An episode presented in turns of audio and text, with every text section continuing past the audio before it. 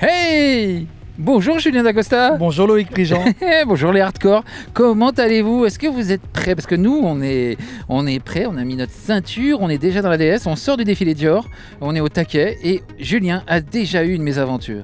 Ouais, j'ai oublié ma veste euh, chez Dior, t'imagines, backstage, il y avait mes clés dedans. Voilà. Il me dit, oh non, je la laisse, j'en achèterai une autre. Et non, il y avait mes clés. avait le mec, le premier jour, non, j'en achèterai une autre. Il abandonnait sa veste. C'est moi qui lui ai dit, non, tu y vas, tu y retournes. Et finalement, il appelle Dior. Et Dior te retrouve tes- ta veste et te dit, il y a mis tes clés dedans, en fait. Ouais, par chance, enfin, ils sont vraiment cool chez Dior. Bref. Avec toi. On sort de la grande tente Dior qui est, qui est donc pour nous l'ouverture des grands défilés parisiens, le premier gros défilé qu'on fait à Paris. On a fait plusieurs essayages les, ces jours précédents. On revient de Milan, nous sommes sur des, des genoux déjà. Enfin non, non, Milan nous a mis à genoux, je pense pas. Non, On ne non, nous non, mettra pas à genoux. Non, on est, on est en forme, et sacré programme quand même. Tu sais qu'il y a 71 défilés Oh. cette saison, Loïc 71. Ouais, C'est énorme. Comment ils veulent qu'on puisse. hein, en- en- qu- comment le monde peut absorber tous ces fringues? Tu sais que plus tu montres des fringues sur ton défilé, plus tu les vends. C'est ça qui est fou. Il y a un appétit pour ça, insatiable, insatiabilité totale de Fashion Week. Donc 71 défilés, ça veut dire. euh, Ouais, ça veut dire. Nous, on en fait combien? Est-ce qu'on a compté? On sait même pas combien on en fait.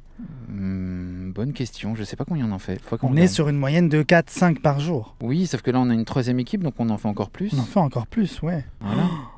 Donc euh, ouais, on en fait beaucoup. Euh, on essaie de faire le maximum d'essayages aussi. On essaie de ramener le maximum d'informations pour euh, pouvoir faire 5 minutes de mode sur TMC, pour pouvoir faire plein de vidéos le plus complètes possible sur YouTube. Et euh, le plus d'articles possible sur fashionmoodboard.com puisque l'empire s'est agrandi, l'empire médiatique. On vous recommande d'aller sur fashionmoodboard.com pour plein d'articles. Je vous recommande la bio incroyable qu'a fait Julien sur Patrick Kelly. Euh, je vous recommande l'article de Natacha Morris Pourquoi la mode est moche ou pas. Et je vous recommande cette semaine, euh, depuis hier, il y a un article sur Léonard, le coiffeur de, de Marie-Antoinette. 15 000 signes. 15 000 signes, les gars. Ouais, c'est vraiment pour les, les hardcore de la mode. C'est Mais pour ça vous, se lit comme un roman vous- policier. il se passe plein de choses. Pour tous ceux qui nous écoutent, Fashion non, mais il y a des meurtres, il y, a des- il y a plein plein de meurtres dans mon article sur euh, Léonard. Je vous promets, c'est du délire. C'est vraiment bien. C'était pas juste un coiffeur, c'est aussi un, c'est un destin. Et tu savais qu'il a sauvé la France? Ah non, je savais pas ça. Léonard sauve la France pendant la fuite à Varennes. Spoil La pas tout, ne raconte pas tout. Allez sur que- C'est pas que c'est pas le seul euh, la seule info démente euh, de l'article. Donc allez sur fashionmoodboard.com. Alors on sort de Dior. Comment comment as-tu vécu ce défilé, euh, Julien Dacosta? Bah, c'est toujours un énorme show à faire, mais on commence par celui-ci. Donc c'est bien, ça met de, ça, ça- Ça te met dans le bain. ça nous met dans le bain direct. On plonge la tête Ah ouais. euh, dans l'eau là. C'est La pas. Fashion Week de Paris, ça rigole pas. Et c'était hyper intense parce que c'est un gros, gros backstage. Il y a énormément de filles, énormément de passages.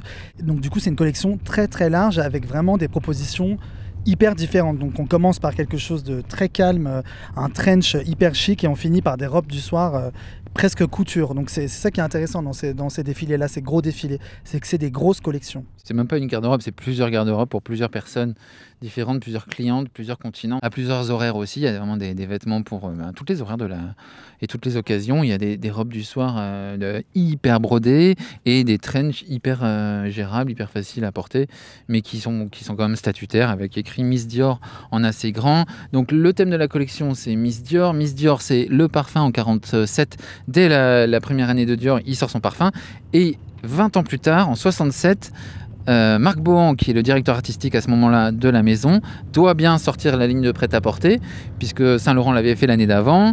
L'année d'après, Balenciaga va refuser de le faire et va démissionner carrément, va dire Je, je m'en vais, je claque la porte. Euh, T'as vu mon accent? Il est bien mon accent espagnol Ah, ou pas? et, euh, et donc, il lance Miss Dior, qui n'est pas une capsule, qui est carrément une ligne de prêt-à-porter, avec des vêtements de prêt-à-porter, mais aussi des accessoires, des collants, des choses comme ça, et beaucoup de foulards. Euh, et sur ces foulards, il y a un graphiste qui s'appelle, enfin un illustrateur, on dit à l'époque, qui s'appelle Alexandre Sache, qui va dessiner un Miss Dior qui semble presque être écrit, euh, c'est prémonitoire un peu, parce qu'on a l'impression que c'est écrit sur un mur, et que c'est prémonitoire de mai 68 l'année d'après. Et euh, ce qui est assez dingue, c'est quand on voit, il y a une expo en ce moment à la Galerie Dior donc qui est le musée de Dior euh, sur l'avenue Montaigne et la rue François 1er. Il y a une expo justement sur qui a dû sans doute inspirer Maria Grazia Curie sur Miss Dior et on voit ces grands foulards qui sont comme des affiches quoi, qui sont comme des, manifestes euh, comme ça d'énergie, de vitalité de jeunesse. Et c'est le moment où Dior quitte le- l'exclusivité de la haute couture pour aller aussi dans le prêt-à-porter sans quitter la haute couture. Ils ont toujours leurs ateliers tout ça haute couture, mais ils se lancent dans le, euh, ils se lancent dans le prêt-à-porter et, la modernité qui va avec. Ce qui est assez hein, étonnant, c'est que du coup la collection parle de ça, raconte une, garde-robe assez 60 finalement, assez courte, assez, assez modulable. euh, y a des et va aussi vers la haute couture, mais garde cette, euh, ce côté modulable. Il y avait par exemple un très beau euh, gilet en rebrodé euh, façon léopard, donc très précieux, mais dont la doublure est déboutonnable. Tu peux le porter euh, pour un grand soir ou tu peux le porter euh, dehors euh, s'il fait un petit peu plus euh, frisqué. Quoi. Et ça, c'est une info exclusive. Personne ne sait ça à part toi, parce que quand on le voit défiler, on peut pas s'imaginer qu'il y a cette dimension-là dans ce vêtement. Et en fitting, nous, on arrive à le voir parce que Maria Grazia nous l'explique. Et effectivement, c'est pas les vêtements, ils ont toujours une ou deux propositions. Et il y a toujours un côté très très pratique dans la mode proposé par Maria Grazia Curie chez Dior. Elle pense vraiment design industriel, elle le revendique, elle nous le dit euh, et elle assume cette position de qui euh, a un regard italien sur quelque chose de pratique. Voilà, elle, est, elle voit le côté romantique de la mode, mais elle voit aussi le côté quotidien. C'est ça son féminisme aussi hein, à elle, puisque c'est le féminisme est revendiqué de défilé en défilé, et, c'est aussi voilà faire des vêtements qui rendent service aux femmes, qui les rendent puissantes, sans les, euh, les bloquer dans leur mouvement. C'était ça le thème de ce défilé, je pense. C'est ce qu'elle nous a dit en tout cas euh, en essayage euh, la veille du défilé. Et là, nous fonçons dans Paris. Nous sommes. Oh, c'est beau Paris quand même. T'as vu ces, ces bâtiments C'est magnifique. Nous fonçons dans notre DS. Nous sommes en massage. On a mis déjà le massage petit patte de chat là. Euh, et nous fonçons dans notre DS vers Vaillant. Beaubourg. Beaubourg est le lieu, Vaillant est le nom de la marque. Et on va voir, ça fait à peine, ça fait vraiment peu de temps qu'elle défile. hein. Et elle est déjà au firmament.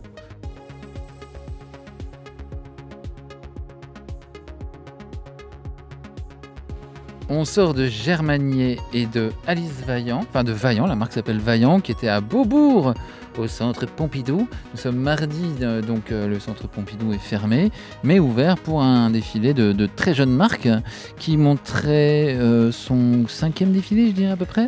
Comment était l'ambiance en coulisses, Julien? Assez détendu et, et bizarrement.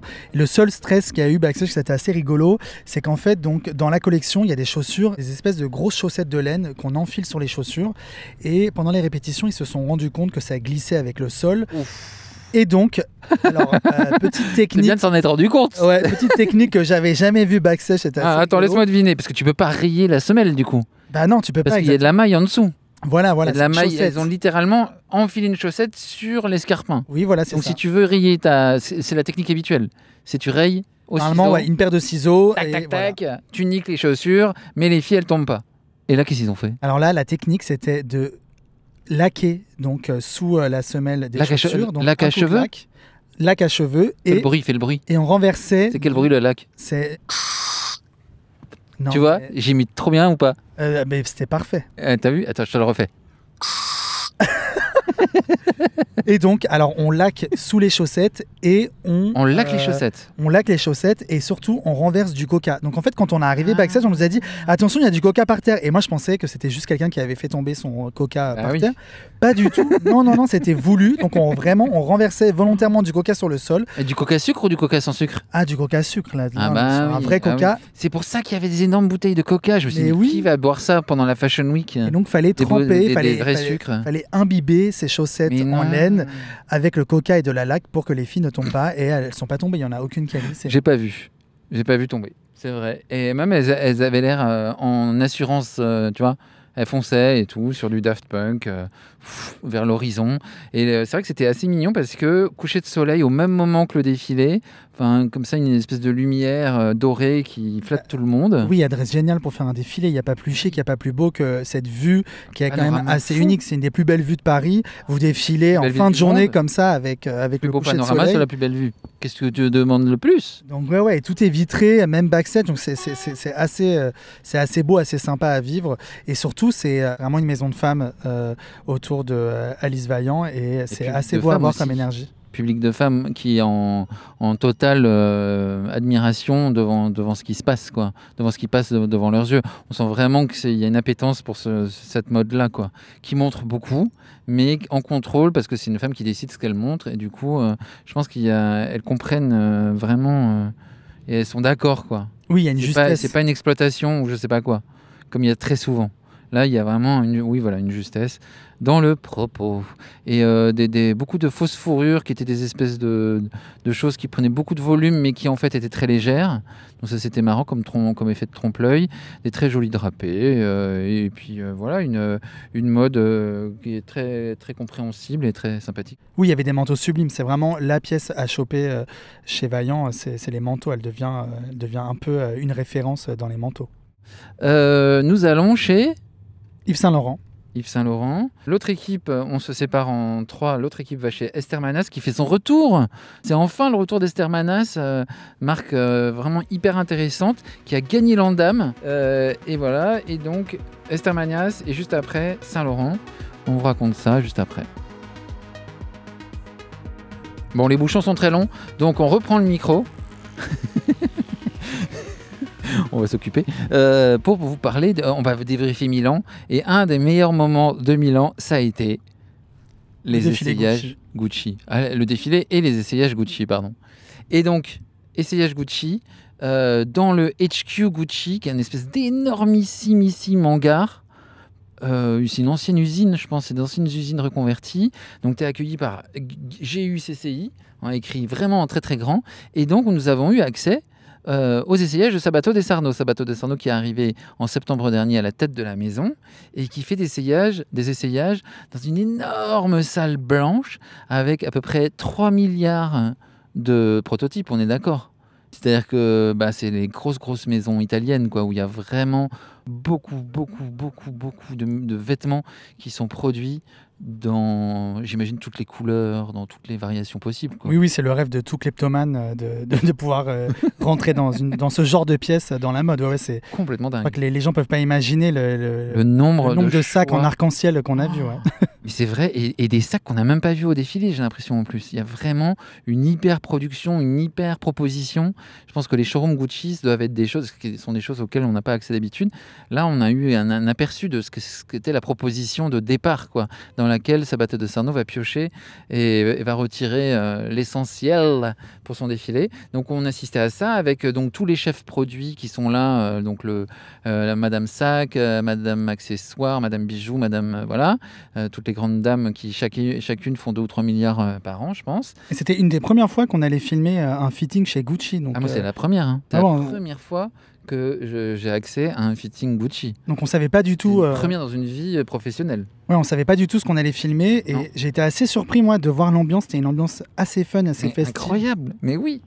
Ah si, j'avais déjà vu un fitting euh, Gucci il y a 2000 ans, mais je m'en souvenais plus. Et c'était pas cette ambiance-là du tout. C'était qui? C'était, euh, il y avait déjà Alessandro Michele, mais il était assistant sac, et il y avait Frida Giannini, et euh, je pense qu'il il, il- il résolvait des problèmes de type, euh, il cherchait le vaccin pour, euh, pour je sais pas quoi, tu vois. C'était Bah, hyper sérieux. Oui, c'est Là, ça. Là, là, pas là- du tout. pas du tout, là, c'est- Hyper détendu. C'est ça, hyper détendu, hyper festive, la musique à fond. C'est, on, était, on était très très loin du cliché du designer euh, euh, mal dans sa peau ou alors qui cherche quelque chose. Enfin, on Ah était ouais. très très loin de ce cliché-là. Et, euh, triture le vêtement, tu sais, ce qu'on a vu le- en juin dernier, hein, on a vu un créateur qui, qui- qui a trituré le col d'une chemise, toute bête, pendant 25 minutes devant nous. Juste la triturer, hein, même pas la retoucher. Ouais, ouais, là on était très très loin des, des prises de tête. Bon, on, on sentait quand même une, une concentration, mais, mais aussi quelque chose de, de- de très fun. On sent que euh, Sabato de Sarno, il est, il est ravi d'être ici, il est ravi Il d'avoir est cette tellement place. content. Il est hyper content et ça fait plaisir pour une fois de voir un designer ouais. content d'être là. Mais assume ta joie, quoi. Et il danse et tout, la musique est à fond, tout il le temps. danse. Le gars danse non-stop. C'est-à-dire que tu vas au tango, tu, ben, tu danses à peu près autant que Sabato de Sarno euh, à son fitting. Il danse non-stop. Il prend, il prend un sac et en dansant, il l'amène à la mannequin quand même. Oui, c'est ça. Et du coup, ça nous aide quand même à comprendre un peu la collection parce qu'effectivement, après, quand on voit les vêtements défiler, on se dit que, ah oui, effectivement, ça peut bien marcher en soirée, ça, du coup. Oui, et puis c'est pour la vie, c'est- complètement. Il y a une logique, une évidence Gucci qui est. Et qu'on a vu d'ailleurs sur toutes les influenceuses qui étaient, et les actrices qui étaient en, en full look, c'est que ça leur allait bien et elles se sentaient bien dans, les, dans le new Gucci, quoi. Et euh, l'autre chose remarquable de ce fitting, c'est. Enfin, parce que vraiment, j'ai jamais vu ça. C'est les, et les Sabato de Sarno, Alastair McKim, son styliste, et toute l'équipe. Qu'est-ce qu'ils font quand une fille a un look validé? Ils applaudissent. Ils applaudissent les mannequins. Alors là, ça peut paraître tout bête, mignon. mais c'est voilà, c'est très mignon en fait de faire ça. Et, C'est tellement et- cool. et c'est vrai que c'est un moment où il faut imaginer quand même les mannequins viennent, elles sont pas sûres d'être euh, validées encore pour le pour le pour le défilé. On sait, elles pas, elles savent pas encore quel look euh, quel look elles vont avoir. Et là en fait d'avoir des applaudissements après un passage, ça doit faire hyper plaisir. C'est hyper belle mignon. validation. Et c'est vrai que nous, on y assiste à tous ces fittings où les filles euh, sont intimidées, voire terrorisées. Et euh, elles arrivent, elles, s'avancent avec leur look là, et toute l'équipe regarde le téléphone.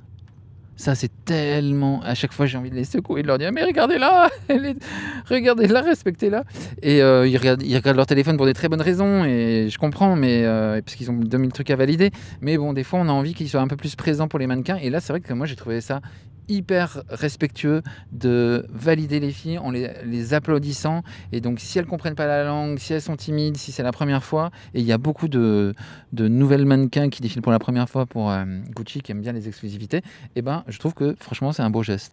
C'était chic. Allez, on va chez Saint-Laurent. T'es prêt, Julien, pour Saint-Laurent Ouais. Je crois Ouais, qu'il y a 250 000 vedettes à peu près. J'ai hâte. J'ai hâte de voir le décor. Puis pas des petites vedettes. Tu vois, pas des, pas des gens qui ont fait euh, un demi-TikTok. Quoi. Là, ça va être euh, On t'a donné des noms un peu? du lourd. Hein? On t'a donné des noms un peu? Non. J'ai un pressentiment Grace Jones. Je sais pas pourquoi. Ah, ça serait pas mal du tout. Hein? ça. Grace Ce Jones. serait bien de Grace Jones. Ah là là, ça- On l'a pas vu depuis un moment. Moi, on l'avait, je l'avais parlé à, à un défilé Fendi en septembre, la fois où ça avait été à New York. là. Elle était démente. Exactement ce que tu t'imagines, ce que ça va être de parler à Grace Jones. C'est Grace Jones. Tu parles à Grace Jones et c'est Grace Jones qui te répond. quoi. C'est. euh, voilà. Toi, t'as un pressentiment qui avant Saint-Laurent? Les pressentiments vedettes. Ah alors là, aucune idée. Je suis largué, je suis largué. On est largué. Bisous,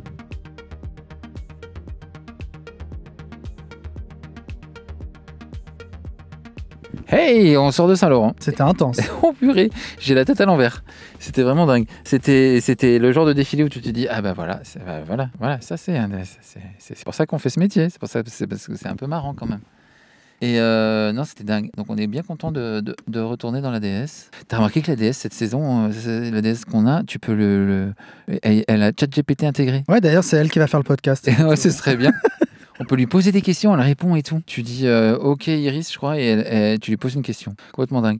Euh, donc on- nous sommes de retour dans la DS et nous sommes bien refaits par le défilé Saint-Laurent d'Anthony Vaccarello. Mise en scène complètement folle. C'est-à-dire que tout le monde poussait vraiment des en entrant. C'était assez drôle euh, de voir les réactions de tout le monde, nous y compris, hein, en entrant dans cette pièce. Ouais, on rentre et en fait, c'est des, euh, c'est, des rideaux verts euh, euh, qui font donc deux cercles distincts. Et le sol, c'est un- une sorte de béton mouillé, goudronné noir. Et l'illusion est tellement parfaite parce que quand on arrive, on croit qu'en fait le, le sol est mouillé, on croit que c'est de l'eau. Et en fait, pas du tout. c'est vraiment, c'est juste une illusion et c'est, c'est fait exprès. Et en fait, on peut marcher dessus sans se mouiller les pieds. Mais à l'image, on voit vraiment des flaques d'eau, mais c'est pas du tout, c'est, pas des vraies flaques d'eau, quoi. Ça, c'est fou, c'est vraiment le- le les psychopathes du décor, quoi. Et la muse absolue de Betty, de Betty la muse absolue d'Yves Saint-Laurent qui arrive. Et je dis alors, vous reconnaissez le- les rideaux? Parce qu'apparemment, les rideaux étaient ceux de la rue de Babylone, l'appartement de Yves Saint-Laurent en personne. Et elle dit Ah oui, ah, je les reconnais. Bah, je- Il m'est pas manqué. elle aime pas le vert, apparemment. Elle aime pas du tout les rideaux verts. Donc manque de bol pour Betty Catrou. Mais franchement, c'était c'était vraiment très très. Alors vous dire que c'est du David Lynch, qu'on est rentré dans un décor de David Lynch, c'est rien parce que c'était c'était c'était très très très très grand quoi. Donc c'est vous entrez dans un espace qui n'existe pas dans Paris, quoi, complètement fou, un, un monde parallèle quoi. Ouais, c'est ça, c'est une expérience. On est déboussolé, on rentre, on sait pas dans quoi on rentre. Et euh, on, on comprend pas tout à fait d'où les filles vont sortir. euh, Un lieu en suspension comme ça, sans début, sans fin, sans milieu, enfin très très étrange. Et on est dans le noir surtout. Quand quand on arrive au début, on est dans le noir. Et Même il y pas lumière de la bougie. Non, voilà. Et il y a des célébrités qui arrivent euh, dans tous les sens. On les éclairait avec le, le light du téléphone. voilà, ouais. Et, et c'est assez, assez génial de découvrir quelle célébrité euh, euh, vient au défilé. Alors, Et Rosé, ils ont parlé un premier rang euh, prestigieux, quoi. Oui, oui, j'ai parlé à Rosé, des Blackpink, bien sûr. Il y avait aussi euh, euh, Linda Evangelista, ça c'était plus surprenant. Ça, je l'ai pas vu, je suis dégoûté. Ouais, Linda Evangelista au premier rang, Et Carla Bruni, Eva. Euh, ouais, ouais, bien sûr, j'ai parlé à, à Linda Evangelista. J'ai demandé ce qu'elle pensait du décor. Euh, j'ai demandé à Carla Bruni aussi ce qu'elle pensait du décor. Euh, euh, euh, Virginie Fira euh, qui, euh, qui disait un truc euh, hyper intéressant sur euh, ce, ce côté mystérieux à chaque fois d'arriver dans le noir, euh, qui convoque toujours l'univers un peu nocturne de la maison Saint-Laurent. Euh, elle est toujours hyper intéressante à interviewer, Virginie Fira. Elle a toujours des trucs à dire alors que c'est une actrice, c'est pas forcément son milieu, la mode, et pourtant elle en parle vraiment comme une rédactrice de mode. Elle en parle super bien. Ouais, très bon. Euh, Moi, je la place dans la catégorie euh, de Catherine Deneuve. Ouais, c'est- hyper Quelqu'un un- articulé ce qu'elle dit, c'est et c'est c'est assez beau, assez juste, et ça change vraiment de de- d'autres égéries euh, qui vont euh, se contenter, voilà, se contenter d'un mot. Là, c'est vraiment une égérie géniale, parfaite, euh, qui Stunning. Qui voilà qui, qui raconte et qui comprend très très bien la maison dans laquelle euh, elle- là où elle met les pieds en tout cas. Oui, et sans être dans une arrogance ou une, une trop grande assurance. Elle est vraiment hyper juste dans son discours. euh, C'est hyper, euh, hyper cool de parler avec, avec elle à chaque fin de défilé. Mais ouais, des très très beaux invités, Rossi De Palma, Kate Moss, Lily Collins. Lily Collins quand même. Voilà, Elle- enfin Lily Collins a un défilé. Mais oui. et Saint-Laurent, donc ça commence très très fort. hein, Et elle n'avait pas de béret. Non, mais, mais, mais quand même, Lily Collins, euh, euh, elle convoque la Tour Eiffel partout où elle va. Quoi. Donc euh, là, le décor, on est au pied de la Tour Eiffel et il y a Lily Collins qui est là. On est vraiment on est dans Vous le cliché. vous lâcher hein, d'ailleurs. Non, ouais, je parler. vous Et pareil, pareil, hyper sympa. euh, euh, elle, A pris le elle temps dit Plus que deux mots. Non, non, elle est très, très sympa. Ouais, Hyper, euh, hyper sympathique avec toi. On s'est assis sur des canapés très très luxe et le défilé a commencé. Et donc, ce sont... elle portait des collants apparemment. C'est-à-dire qu'on voit une matière défiler qu'on reconnaît pas parce qu'on l'a jamais vu porter comme ça. Et c'est la matière des collants qui est en jupe. Avec ça, il y a des chemisiers en mousseline dans des drapés extrêmement transparents. Voilà, c'est ça. C'est la transparence vraiment- qui frappe tout de suite. Vraiment très très transparent et euh, cette jupe qui allonge la, la jambe, la tête est prise dans un espèce. Il me semble que des- ce sont aussi des bas ou des collants et Des turbans, ouais, c'est des turbans avec des boucles d'oreilles. Et euh, justement, Carla Bruni, a-.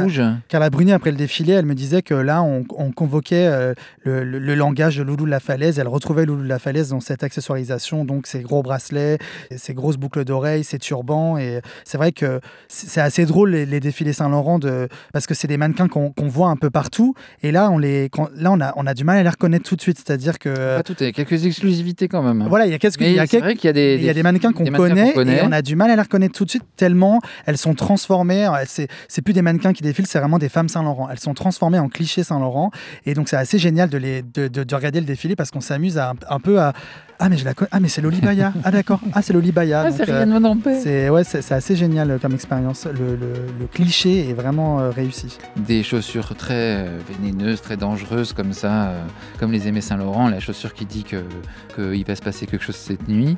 Euh, Il y a des euh, manteaux passent, donc des manteaux en marabout, très très massifs comme ça, qui créent une autre silhouette, mais qui sont quand même très, j'allais dire silhouettés, mais qui, c'est-à-dire que l'épaule est, est très géométrique, Très prononcé, oui. très prononcée, et parfois elle porte le, le, le manteau sous, le, sous le bras, sur le bras, et en fait non, c'était des sacs. C'est-à-dire que certains, certains moments, il y a cette espèce de volume qui est porté au bras, on croit que c'est un manteau, un de ces manteaux en marabout, et non, c'était des sacs. Et donc c'est la première fois que, ça c'est l'anecdote fashion, c'est la première fois qu'Anthony Vaccarello montre un sac sur un podium Saint-Laurent. Voilà. Eh ouais, eh ouais, fallait attendre 2024 pour que ça arrive. Et euh, mais ça se voyait pas, donc c'est drôle. C'était assez un, espèce de clin d'œil. Tu l'as vu, tu l'as pas vu. Un caban, deuxième passage, hyper beau, dans des formes exagérées et tout ça. Quelques tailleurs euh, complets, tailleurs pantalons, sur notamment Mika Arganaraz, euh, qui le portait de façon vraiment extraordinaire. Enfin, c'était, il y avait vraiment des, il y avait du matos. Après, euh, voilà, Saint-Laurent, euh, autant qu'il y ait du matos. Le défilé prend son temps, il est très long, c'est une longue parade par rapport au défilé Vaillant qu'on venait de voir avant, qui était très très court. Oui, il y a beaucoup. c'est c'est quasiment une phrase proustienne, quoi. C'est vraiment. C'est long, long, il prend son temps, il, est- il pose son propos, il pose cette femme. On a l'impression, il y a plein de silhouettes qui se ressemblent très fortement. Donc je pense qu'il y a des, juste des, des- des micro-variations, enfin, c'est- qui, ouais, qui jouent de la variation, comme M. Saint-Laurent faisait dans les, les premières parties de ses défilés jours, qui étaient très, très, euh, comme ça, dans des répétitions, de la... parce qu'il cherchait l'épaule parfaite du tailleur, quoi. C'est fou, fou. Moi, j'ai ah, poussé un petit cri. Ah bon? À Ah quel ouais. moment? Un- une, une mannequin noire qui est passée devant moi comme ça, en diagonale devant moi, et c'était fou. Et j'ai fait. Oh enfin, j'ai poussé un autre cri que ça. J'ai fait, un- j'ai fait un grand waouh. J'ai Bah- fait, j'ai fait peur à, à mon voisin. La dernière silhouette était géniale avec le, le- le collier en cœur dans le dos, euh, Mais la oui, squelette dans le dos et, et c'est le cœur euh, cette de tradition, Saint-Laurent. voilà, cette tradition du cœur de Saint-Laurent. Tu peux nous expliquer, Loïc? C'est un cœur en un cœur en cristaux rouge en donc euh, que Monsieur Saint-Laurent pose sur sa mannequin préférée de la saison ou sa robe préférée de la saison. Ce qui, je pense, devait créer des, des compétitions infernales dans la cabine et dans les ateliers pour savoir qui allait avoir euh, la médaille d'or un peu de, de la collection. Et, euh, et certaines saisons, ils ne le mettaient pas d'ailleurs. J'imagine l'ambiance. Et donc là, elle apparaît. Il me semble pas qu'Anthony Vaccarello ait déjà fait apparaître ce cœur. Et le cœur apparaît, mais dans le, posé dans le dos, sur la nuque de la dernière mannequin. Ouais, je trouve ça assez beau de l'évoquer de cette manière-là. Et euh, il y a une partie de la salle qui le voit et qui, qui est très émue, et une autre partie qui le voit pas, mais qui apprécie qu'il y a, il y a une anomalie euh, brillante dans, dans le dos de cette jeune fille qui est la dernière, et que, que du coup on, observe plus que les autres sans doute. Et euh, non, mais c'était étonnant de voir les, les réactions, euh, les cris quasiment de, de pas mal de gens de la salle à la fin, quoi, qui étaient vraiment euh, euh, dans l'enthousiasme. euh, Bah, Saint-Laurent, ça fait vraiment partie des chefs-d'œuvre de défilés qu'on peut voir à Paris. C'est- toujours un moment hein, de voir un défilé Saint-Laurent. On voit que vraiment que Bureau Beta qui a mis en scène tout ça, euh, ils n'ont pas fait semblant, quoi. C'est vraiment du Oh, impressionnant. Comme quoi, des fois, on peut faire une, une scénographie de, avec un sol noir, de, de rond. Trois fois rien, trois vraiment, fois trois rien. fois rien. 7 mètres de, hauteur de tissu. Il faut pas grand chose. Pas grand-chose. De la musique classique pour t'accueillir, tu vois. Des canapés Paulin. euh, Rien, presque rien. Non, mais il n'y avait pas, par exemple, il n'y avait pas des mecs en train de nous donner du champagne. Ou...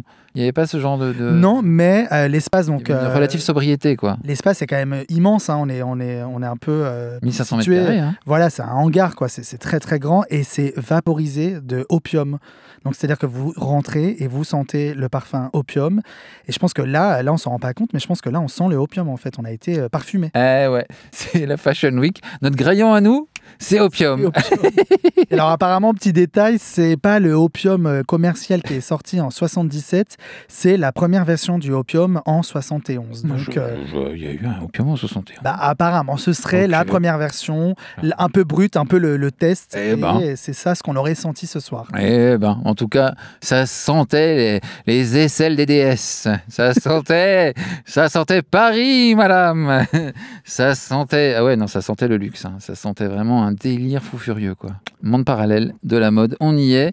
Premier épisode de Au cœur de la mode, vous pouvez l'écouter euh, sur toutes les- votre plateforme préférée. Rajoutez plein d'étoiles comme ça, ça, euh, voilà, ce sera bien, ça nous fera plaisir. Vous pouvez nous mettre des messages et des machins. Ouais. Merci à Najim Moubarek qui monte tout ça de main de maître. Euh, voilà. Et on se retrouve tous les jours pour débriefer tous les défilés les plus excitants. C'est parti. C'est parti, on veut bien se marrer. C'est parti, c'est le bordel. C'est le... Oh là là. Merci d'avoir écouté les hardcore. Ciao.